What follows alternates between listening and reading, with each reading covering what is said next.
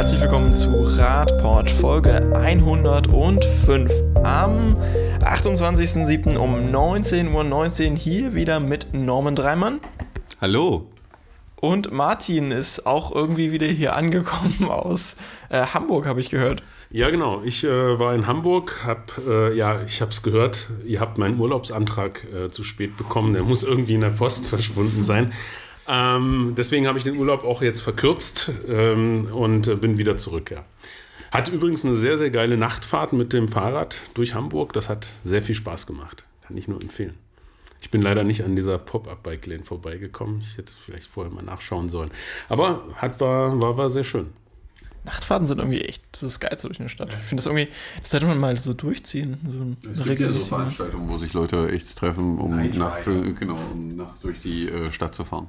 Aber ja nicht in Magdeburg, oder? Nee, ich glaube nicht. In Magdeburg gibt es das noch nicht. Aber schon lustig. Ab so 22 Uhr ist es eigentlich relativ ruhig. Und dann kann man äh, die Freiheit genießen. Ja. Ich bin ja auch fasziniert. Also ich war jetzt häufiger mal so gegen eins oder zwei nachts unterwegs und bin fasziniert, wie viele Fahrräder da fahren und wie wenig Autos noch. Also, dass so viele Fahrräder so nachts noch fahren. du raus? das ist doch noch gar nicht deine Alterskategorie, oder? Da müssen wir noch mal reden. Wir kommen zum ersten Thema unserer heutigen Podcast-Folge. Es geht um das Fahren und seinen aktuellen Zustand. Norman kann mal direkt berichten, wie war es denn heute so im Laden? Wie viele Räder stehen noch da? Ist denn noch das Regal gefüllt oder? Ähm sieht, äh, ich will es mal so bezeichnen, das sieht schon sehr gewildert aus an vielen Stellen. Aber also so wie ein bisschen der Harzer Wald gerade. Ja, aber auf eine positive Art und Weise. Sicherlich nicht für den Käufer an der Stelle, weil äh, ich glaube, das ist manchmal schon deprimierend, wenn man gesagt bekommt, naja, wir können uns darüber in zwei bis drei Monaten unterhalten. Ähm, aber äh, der Ran auf das Fahrrad, glaube ich, ist ungebrochen. Das ist wohl so, ja. Ähm, das kann ich ja, habe ich das glaube ich schon erzählt? Das hatte ich schon erzählt. Ne? Ich habe ja mir jetzt zur Aufgabe gemacht, dann immer auch bei Radhändlern mal nachzufragen, wenn ich irgendwo, in Hamburg habe ich es jetzt nicht gemacht. Ich weiß aber, dass meine Schwester sechs Wochen auf einen Termin gewartet hat für die Werkstatt. Also das scheint da auch zu, so zu sein. Ich war dann vor ein paar Wochen ja in Salzwedel im Norden von Sachsen-Anhalt. Da gab es dann zwei Radhändler in der Stadt, äh, die mir genau das auch wiedergegeben haben. Ähm, und die Fahrräder, die in dem einen Laden noch standen, waren auch schon zu 50 Prozent verkauft. Ja, es gibt ein äh, Ran auf Fahrräder. Der Fahrradmarkt boomt, wie es so schön heißt. Wir unterhalten uns ja anlässlich eines äh, neuen Zeitartikels in der Zeit von der, naja, inzwischen letzten Woche äh, wieder darüber. Die haben jetzt mal ganz kurz den Stand aufgearbeitet und gehen so einen kurzen Abriss in den Fahrradboom rein und ähm, besprechen auch noch ein bisschen die politische Perspektive. Fanden wir eigentlich ganz gut. Das jetzt nochmal so als kleines äh, mit dir Web-Up also alles nochmal zusammengefasst, was so dieses Jahr so in Sachen Fahrrad passiert ist, Martin. Ja, der Artikel ist rund, ne? ist auch so dargestellt äh, grafisch. Ähm, nochmal eine sehr, sehr schöne Zusammenfassung von dem, was wir, das sagen wir auch jede Folge, was wir schon in der letzten oder vorletzten Folge besprochen haben. Es geht also darum, was ist der aktuelle Zustand äh, zum Thema Radverkehr in, in Deutschland, in Europa. Und äh, der Artikel fängt genau mit dem Thema an, was wir eben schon hatten. Radhändler wissen eigentlich nicht, wie sie die Nachfrage abdecken sollen. Hier steht zum Beispiel in, der, in Hamburg bei dem Einhändler, wartete man teilweise eine Dreiviertelstunde, bis man in den Laden kam, um überhaupt dann erstmal ein Fahrrad anzusehen. Das äh, geben ja unsere Erfahrungen auch wieder. Und ähm, ja, dass Menschen offensichtlich die, äh, die Gelegenheit sehen und die Chance sehen, mit dem Fahrrad eben einfach wirklich schnell in der Stadt unterwegs zu sein, etwas für sich zu tun und äh, eben Fahrräder kaufen, äh, auch wenn man vielleicht möglicherweise dieses Jahr den Urlaub woanders verbringt, nämlich zu Hause oder in der näheren Umgebung. Ja, aber gerade das Thema Urlaub, also äh, ich habe ja das Glück, dass mein Arbeitsweg, äh, glaube ich, einer der schönsten Arbeitswege ist, den man sich vorstellen kann, äh, auf dem Elberadweg durch Magdeburg hindurch. So über drei Kilometer nutze ich den Elberadweg. Und was mir die letzten zwei Wochen auffiel, ist die unglaubliche Zahl an Radtouristen auf diesem Weg. Also ich fahre so im Regelfall zwischen neun und zehn äh, fahre ich den Weg lang, bin dann für zehn Minuten auf diesem Weg maximal. Und allein in dieser kurzen Zeit, was ich an Radtouristen sehe, ja, und ich weiß, ich bin ja nur zehn Minuten, das musste ja eine Weile so gehen, äh, ist ein unglaubliches Bild und habe ich so noch nie erlebt. Also das ist wirklich unglaublich, was da an Radtouristen durchgeht, auch wenn du am Wochenende unterwegs bist unglaublich, wie viele Menschen inzwischen das Rad auf jeden Fall in der Freizeit für sich entdecken, das ist unfassbar. Also das ist manchmal echt nicht nachvollziehbar. Ja, und das geben ja auch so ein bisschen die Zahlen wieder, die wir ja auch im Artikel finden. Ähm, es äh, wird hier zitiert äh, das Fachblatt Radmarkt, ähm, die nochmal, äh, beziehungsweise der Redakteur, der hier nochmal aufruft, wie viele in dem Fall eben E-Bikes, Pedelecs in den letzten Jahren verkauft wurden. Und äh, das, wenn man sich die Zahlen mal aufruft, seit 2017 sind in Deutschland 720 E-Bikes, 720.000 E-Bikes verkauft worden, im Jahr darauf 980.000, 2019 allein 1,36 Millionen und im Januar, Februar des laufenden Jahres äh, sieht es so aus, als wären wir auch, würden wir auch 2019 nochmal übertrumpfen. Das heißt, wir sprechen hier von Zuwächsen von mehr als 30 Prozent pro Jahr. Und äh, das ist schon Wahnsinn. Und ja, und wer mit offenen Augen durch die Welt fährt und geht, der sieht das auch. Also nicht nur auf den touristischen Radwegen, sondern eben auch im Alltag. Wer morgens ins Büro fährt oder nachmittags zurück, der sieht, da gibt es eine Veränderung. Ähm, der Artikel greift das hier auch sehr schön auf. Ähm, das, was wir ja auch alle äh, immer wieder diskutieren, das ist der eine Effekt, den wir sehen, die Leute kaufen wirklich Fahrräder, sie möchten diese Fahrräder auch nutzen äh, und sie sich nicht, wie wir immer so schön sagen, ins Wohnzimmer hängen. Aber es gibt eben ein Problem. Und das Problem ist, na, wir raten mal, es fängt mit I an. Weiß jemand die Antwort? Na gut, ich helfe euch. Infrastruktur. Das heißt also, das Problem wirklich, dass Leute fahren wollen, und eben nicht nur in der Freizeit über die schönen äh, Feldwege oder ähm, touristischen Radwege, die meistens auch nicht in so einem guten Zustand sind, sondern eben auch im Alltag und da hapert es eben. Egal in welche Kommune wir gucken.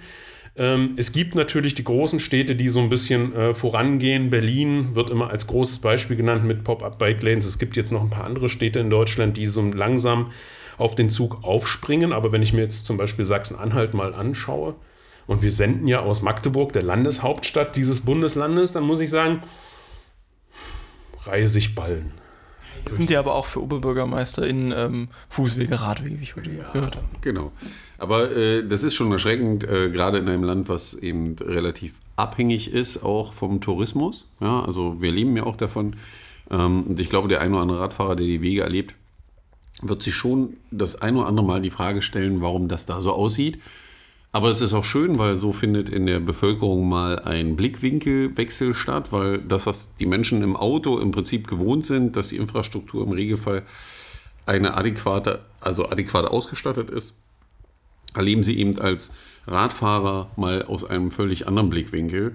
Ja. Und äh, das ist eben dieser Punkt, wo die Politik gefordert ist und ran muss, dass sich schnellstmöglich etwas an dem Thema Infrastruktur ändern muss weil die Menschen, die jetzt Räder kaufen und diese in der Freizeit benutzen, lernen dabei eins. Sie sind nämlich im Regelfall sehr überrascht, wie schnell sie mit dem Rad welche Entfernung überbrücken können. Also dass es gar nicht so schwer ist, mal 10 Kilometer mit dem Rad zu fahren, sondern dass es relativ easy überbrückt ist.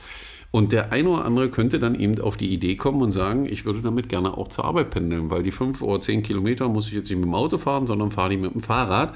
Aber da sind wir eben bei dem Thema, dass äh, das relativ schwierig ist. Und es gibt ja Artikel ja auch wieder, das ist das, was wir aus der tagtäglichen Arbeit ja auch kennen, wenn wir für den ADFC tätig sind.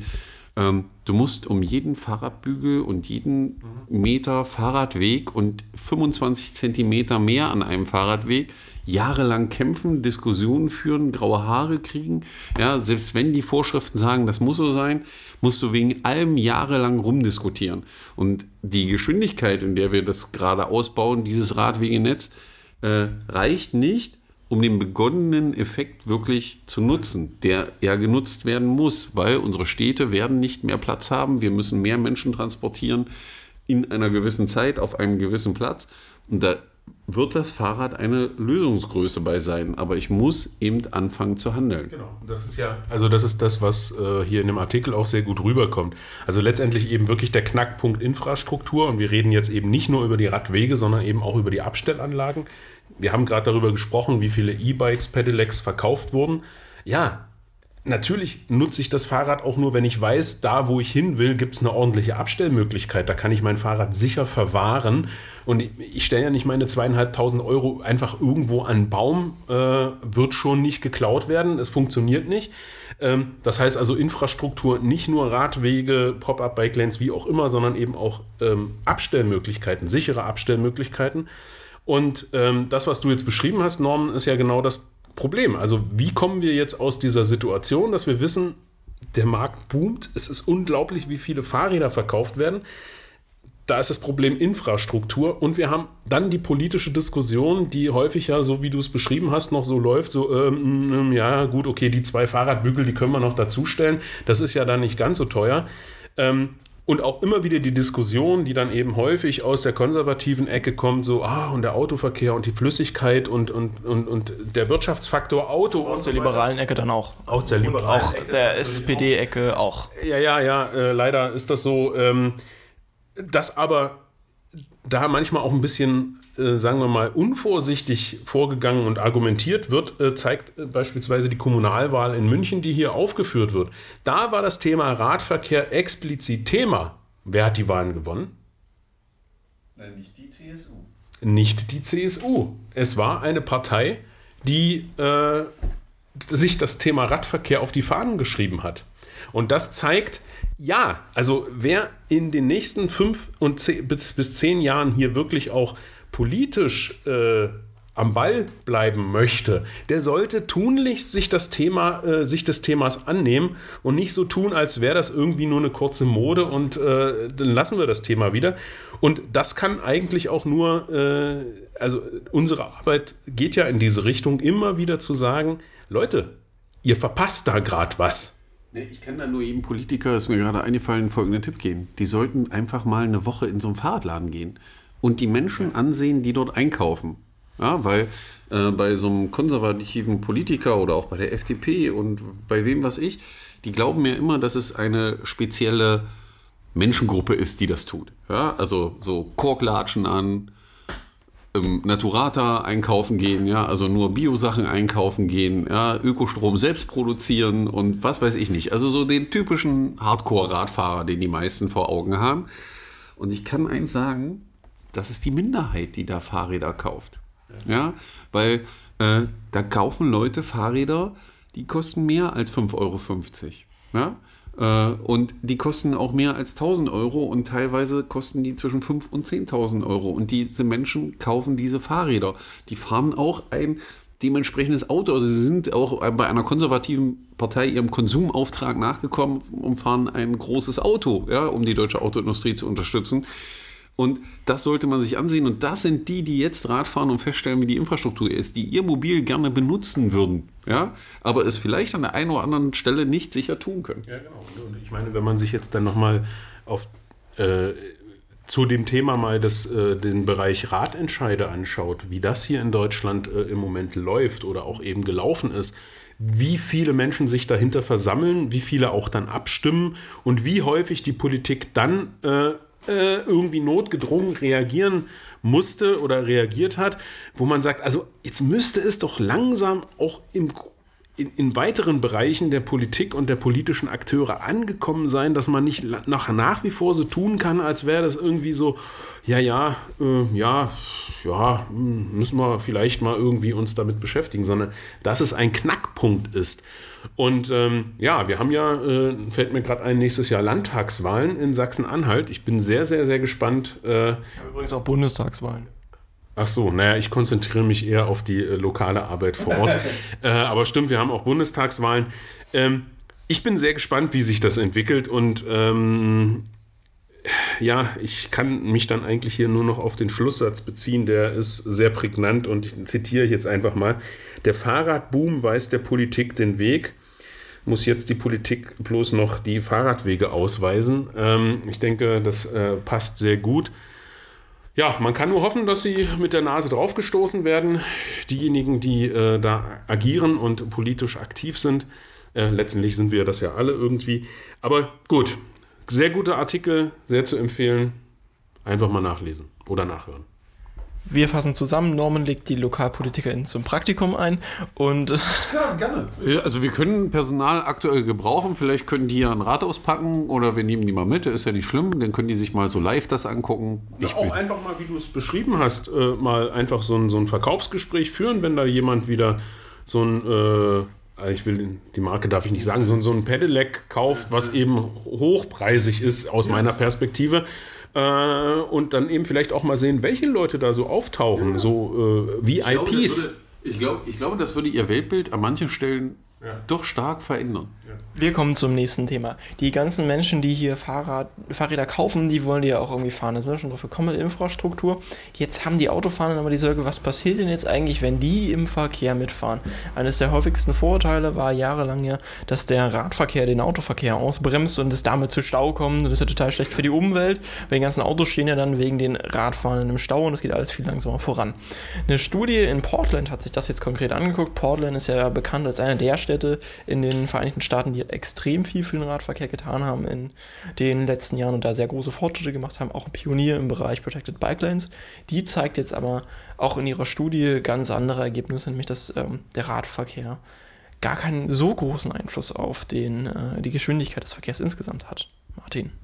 Ja, das ist ja ein äh, Argument oder eine Argumentationsschiene, die uns immer häufig äh, oder, oder doch hin und wieder schon begegnet ist mit dem Thema, naja, die bremsen ja den Verkehr aus und vor allen Dingen, damit steigt die Umweltbelastung. Bei geringeren Geschwindigkeiten, die ja durch die Fahrräder angeblich erzwungen werden auf der Fahrbahn, würde ja die Umweltbelastung, Emissionen steigen von PKWs und deswegen müsse man Fahrräder eben einfach im ausgekoppelten Zustand hinter dem Radfahrer Gas geben muss. Ja, das stimmt. Ja. Genau, Das genau. Also, äh, ja. Der Motor sonst ausgeht. Ja? Ja, und diese Studie, übrigens aus Portland, du hattest es schon gesagt, ne, ähm, dieser sehr bedeutsamen und wichtigen Stadt für den Radverkehr, nicht nur in den Vereinigten Staaten, sondern weltweit, äh, die haben jetzt einfach mal Geschwindigkeit auf verschiedenen Straßen getestet ähm, und haben geguckt, wie ist denn jetzt der Zusammenhang zwischen ähm, Radverkehr auf der Fahrbahn und motorisierten Verkehr und wie inwieweit beeinträchtigt das die Geschwindigkeit und die Emission. Und ja, äh, die Studie kommt ganz klar zu dem Ergebnis, dass das eben diese Vermutung, dieses subjektive Gefühl auch der Autofahrenden, ich muss da vorbei, der stört mich, der äh, behindert meine Geschwindigkeit. Ja, das trifft nicht so zu. Also es gibt wohl eine geringen Geschwindigkeits, äh, eine Geschwindigkeitsreduktion, aber die ist vernachlässigbar. Und ähm, ja, damit erübrigt sich nämlich, also wenn man das jetzt mal äh, so als Gesetz nimmt und man sagt, ja, die Studie ergibt da richtige Ergebnisse, dann ist nämlich ein ganz wichtiger Punkt auch, äh, hm, wie soll ich sagen, äh, trifft das einen ganz wichtigen Punkt. Wir kennen das ja, dieses Gefühl, äh, man ist auf, der, auf dem äh, Fahrrad unterwegs und egal wie breit äh, die Straße ist, dahinter ist ein Auto, man fährt selbst vielleicht schon 30 oder ein bisschen mehr Kilometer pro Stunde und das Auto muss aber vorbei, weil es einfach diesen inneren Zwang gibt, ähm, äh, überholen zu müssen. Das ist eigentlich nicht notwendig, weil die Studie ganz klar sagt, ja, das, das bringt nichts. Es bringt einfach nichts. Beschrieben wird das hier als ja der Must Get in Front äh, praktisch, also dieses Verhalten des MGIF, das ihr jetzt dann demnächst auch immer, wenn euch Autofahrende äh, noch eng überholen, unbedingt vorbeikommen wollt, äh, auch ihnen entgegenschreien könnt. YMCA, dann tanzt der MGIF aus. Wenn du sie verwirren willst, dann machst du das zumindest. Ansonsten noch als Hintergrund zur Studie, die haben dort ähm, sechs Straßen untersucht. Es geht natürlich jetzt um die Führung im Mischverkehr, also wenn ähm, Radverkehr und, und Autoverkehr auf der gleichen Straße geführt wird, das heißt, das sind Nebenstraßen an der Stelle. Ähm, man müsste jetzt aber vielleicht noch einordnen und sagen, dass selbst wenn das so ist, dass der Radverkehr den Autoverkehr nicht ausbremst, dass es vielleicht nicht immer die beste Lösung ist, sie in den Mischverkehr zu schmeißen. Ja, aber der, die typische, der typische, das typische Beispiel ist ja in Deutschland ähm, und auch äh, in den Niederlanden ist das ja äh, die Regel, dass in 30 Zonen Mischverkehr stattfindet. Also dass äh, Autofahrer und Fahrradfahrer sich den Raum teilen. Äh, was relativ problemlos ist, wenn da eben nicht dieses grundsätzliche Verhalten wäre. Ich muss der Erste sein an der Kreuzung. Also das ist einfach so ein tagtägliches Ding, was man immer wieder erlebt, dass gerade dort dieser Überholzwang enorm ausgeprägt ist. Also ich habe es gestern Abend erst wieder, MGIF. ja, ich habe es gestern Abend erst wieder erlebt mit meiner Frau. Wir sind nach Hause gefahren. Äh, gibt da so einen Stadtteil, der hat so eine Sperre, dass man da nicht durchfahren darf, aber inzwischen kann man mit dem Auto wieder durchfahren. Wir waren 100 Meter vor der Sperre und der Autofahrer setzte noch an zum Überholen. wir fuhren natürlich entspannt weiter. Er blieb dann vor der Sparre stehen, weil wir mussten durch die Dings fahren. Von vorne kam auch ein Fahrzeug, konnte nicht ja. weiter. Dasselbe drei Ecken weiter, war schon wieder ganz juckig hinten. Am Ende waren wir gefühlte, naja, 30 Sekunden bis eine Minute vor ihm da, wo wir alle hin wollten. Ja, also das Endergebnis war dasselbe, äh, nur dass er eben da wilde Sau spielen wollte, anstatt einfach ruhig und entspannt da lang zu fahren und an seinem Ziel anzukommen. Aber das ist ja so eine Sache, die man als Radfahrer relativ häufig erlebt, dass man genauso schnell ist wie die Fahrzeuge oder sogar schneller. Schön ist, dass es mal eine Studie aus einem Land gibt, wo das Auto eine sehr verbreitete Mobilitätsform ist, ja, die auch wieder zeigt, dass es keinen Unterschied macht am Ende. Ja. Und es ist ja auch ganz nett in dem Artikel, es wird dann nochmal äh, darauf Bezug genommen, dass es ja mittlerweile doch drei, vier Untersuchungen gibt, beziehungsweise äh, Studien, wo man eben das mal so Leute losgeschickt hat äh, von A nach B mit den verschiedenen Verkehrsmitteln und dass es immer wieder gezeigt hat, dass eben, dass man dann eben mit dem Fahrrad am schnellsten unterwegs ist. Und ähm, ja, also lest einfach selber nach. Ich habe jetzt dummerweise immer, äh, immer zu diese Melodie von YMCA im Kopf, aber vielleicht könnte man ja äh, aus dieser Kombination MGIF und dieser Melodie ja irgendwie so ein kleines Bühnenprogramm performen. Vielleicht gibt es ja. Ne? Also, sehr eher dichter qualifiziert. Vielleicht möchte jemand der Zuhörenden äh, sich da der Sache annehmen und wir sehen demnächst irgendwie auf YouTube so ein Video, wo man zu äh, MGI, MGIF äh, äh, tanzt und irgendwie hinterm Steuer sitzt und vorne ist ein Fahrer. Also ich habe da so ein paar Ideen. Ich selber habe leider keine Zeit, um das zu realisieren. Martin bewirbt sich dann um ein Kreativconsulting in dem Bereich und hat schon das, ja. der, den, das Projekt ist schon fertig praktisch. Äh, er sucht nur noch Darsteller in ja, genau. Ja, das Darsteller und ein Regisseur, der die Idee umsetzt. Ja. Ja, visuell. Ja. Worauf ich gerade noch hinaus wollte, ist natürlich, dass man diesem Verhalten der Autofahrer mit einer anderen Infrastrukturgestaltung entgegenkommen kann. Also dass man, wenn man Straßen wie in den Niederlanden häufig explizit so gestaltet, dass sie nicht ja, dazu einladen, äh, zu überholen. Genau, dass äh, Unterbrechungen drin sind, dass Verengungen drin sind, die überhaupt nicht aufkommen lassen, ach, ich versuche es jetzt nochmal, sondern die einfach klar signalisieren, bleib dahinter, entspann dich, alles ist gut. Genau. Damit kann man das ganze Problem nämlich etwas lösen und äh, allen signalisieren, dass es hier entspannter besser funktioniert. Wir kommen mit unserem nächsten Thema direkt nach Magdeburg. Hier gibt es äh, mehrere historisch äh, wertvolle Brücken und eine davon äh, ist dem ADFC hier schon seit Jahren sehr, sehr lieb und teuer. Zumindest seit 2016 hat der ADFC ein Radschnellwege-Konzept vorgelegt, wie man einen Radschnellweg einmal quer durch die Stadt planen könnte. Zentraler Bestandteil davon ist die ähm, historische Kanonenbahnbrücke, eine ehemalige Eisenbahnbrücke, äh, die inzwischen in der alten Elbe stillgelegt rumsteht und eigentlich nicht genutzt wird. Ähm, die Magdeburger Radkultur, eine Initiative, der wir auch ähm, praktisch alle angehören, das als Disclose, äh, als kleiner Disclosure hier an der Stelle, ähm, hat jetzt eine Visualisierung ähm, veröffentlicht, die darstellt, wie man diese Brücke provisorisch nutzen könnte, um da den Rad- und Fußverkehr drüber zu führen, Norman. Ja, also äh, großartige Bilder produziert, äh, das einfach mal anfassbar gemacht. Äh, als bei der Anmoderation fiel mir auf, ja, also äh, dass sich eine Stadt leisten kann, Infrastruktur ungenutzt irgendwo rumstehen zu lassen, wenn es darum geht, Verkehr abzuwickeln, ist eigentlich schon eine Leistung. Weil man sagen muss, die gehört ja nicht mehr der Stadt aktuell, die sondern gehört, ist in Privathand. Genau, man hat das an äh, einen Privatinvestor verschenkt sozusagen mit oder ihm mitverkauft äh, zu einem sehr großen Bauobjekt. Äh, aber nichtsdestotrotz gibt es ja Möglichkeiten, äh, die Infrastruktur wieder nutzbar zu machen. Und gerade in Bezug aufs nächste Jahr könnte das ein entscheidender Punkt werden, da eine andere Brücke, die vom Stadtpark nach Krakau rüberführt, gesperrt werden wird. Das ist konkret die Wasserfallbrücke für genau. die MagdeburgerInnen. Genau, für die Magdeburger die Wasserfallbrücke, die äh, dann für mehrere Monate nicht benutzbar sein wird. Äh, und was bedeutet, dass eine Umleitung entweder über die Anna-Eber-Brücke oder über den Nordbrückenzug stattfinden muss. Die, äh, das eine hat einen riesen Umweg zur Folge, also riesig mehrere Kilometer.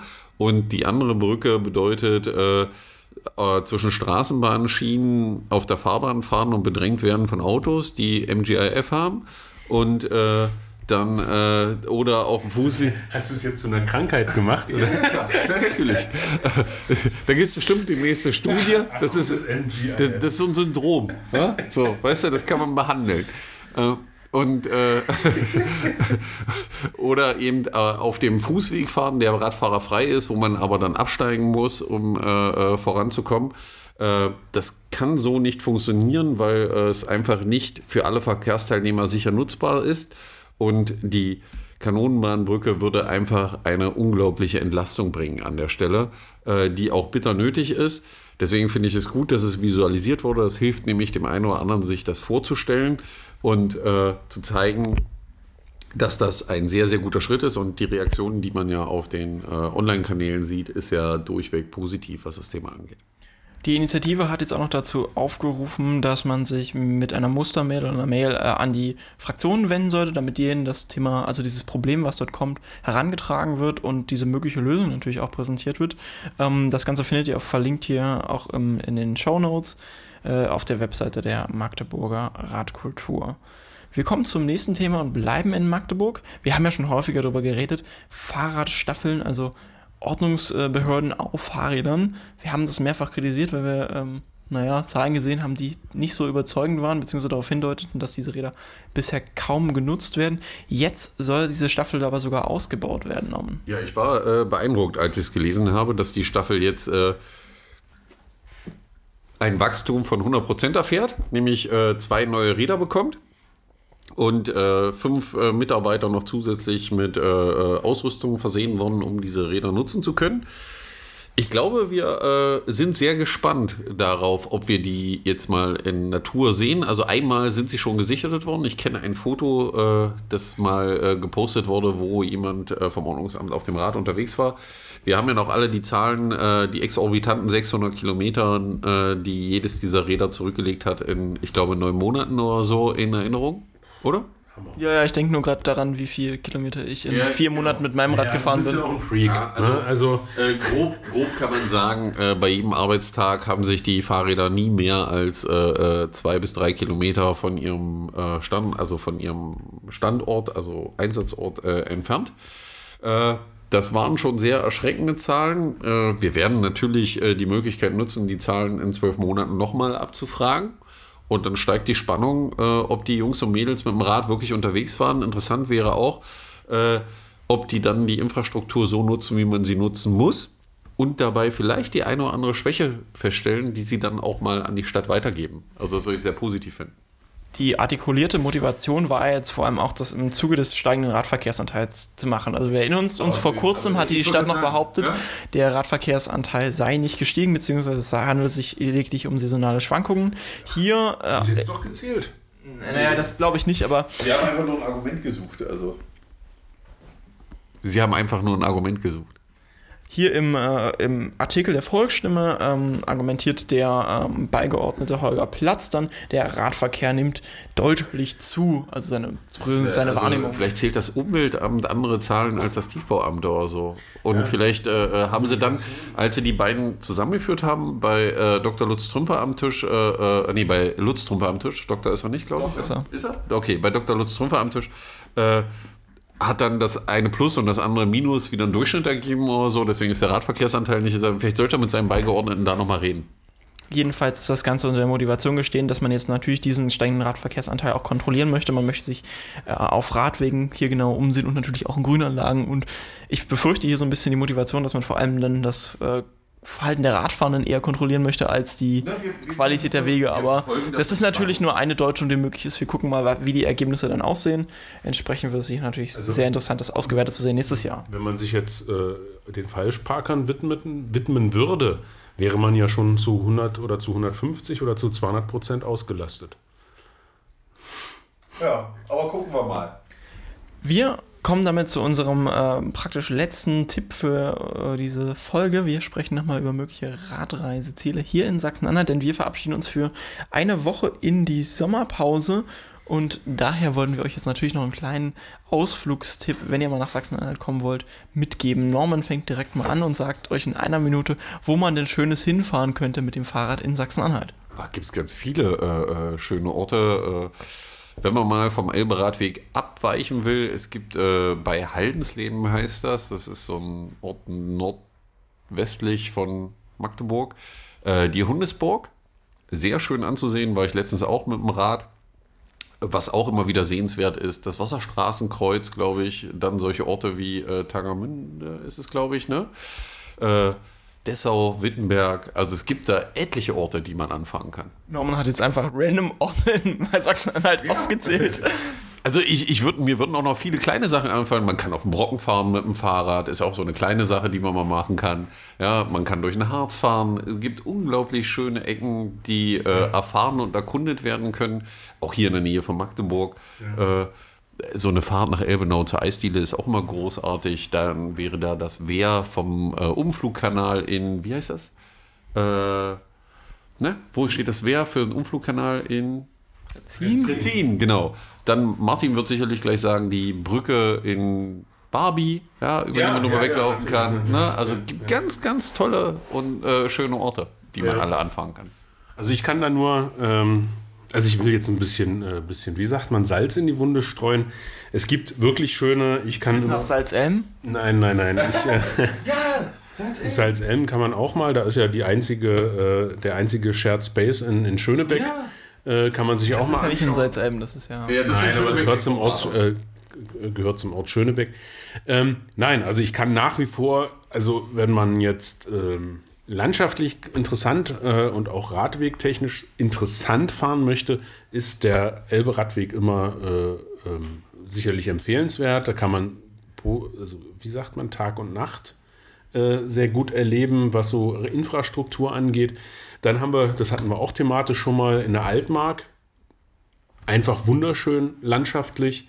Da gibt es den Altmark-Grundkurs, der braucht man dann eben spezielle Fahrräder dafür. Die kann man jetzt mit einem normalen äh, Fahrrad ja, nicht absolvieren. Gerade bei dem Overnighter-Thema, was ja immer mehr wächst, also mit so einem äh, Bikepacking-Rad, wenig Gepäck am Rad, ja. ein bisschen Schlafsack und so, ja. wäre das da oben freie Natur. Ich glaube, die Milchstraße ist zu sehen bei so wenig ja. Licht, wie es da gibt. Genau. Also das wäre sicherlich empfehlenswert. Es gibt den Burgenlandkreis, da, sind die Rad, da ist die Radinfrastruktur auch eher, äh, naja, kann, aber es gibt trotzdem auch Beschilderungen, da kann man äh, interessante Sachen anschauen. Mal so die Weinberge, das Saaletal ist sehr schön. Ja.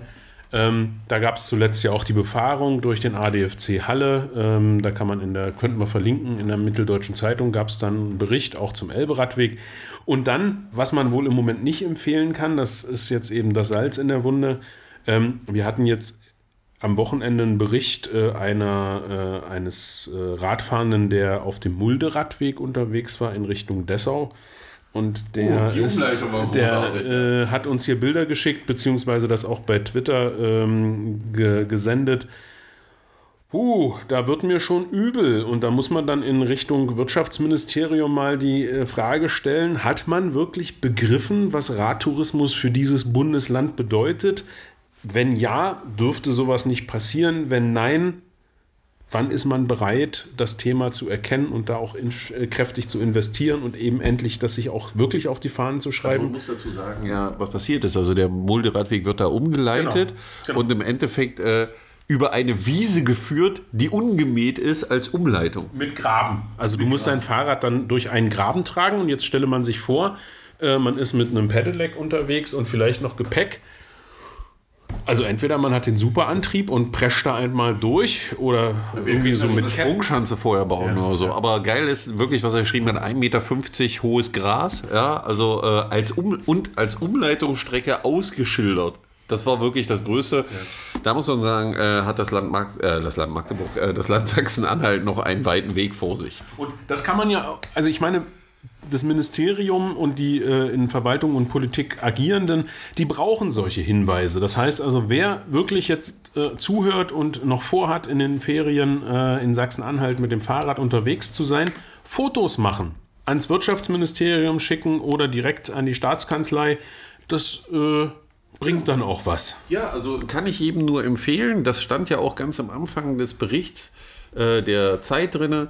Radfahrer haben endlich gelernt, nicht immer ruhig zu sein, sondern mal klar zu sagen, was Exakt. sie haben wollen. Und Exakt. wenn ihr irgendwo langfahrt, wo euch wieder denkt, oh Gott, wer hat das hier gemacht oder gebaut, dann einfach ein Foto machen, an die zuständige Stelle im Land schicken oder uns schicken als ADFC, wir nehmen es damit oder sowas.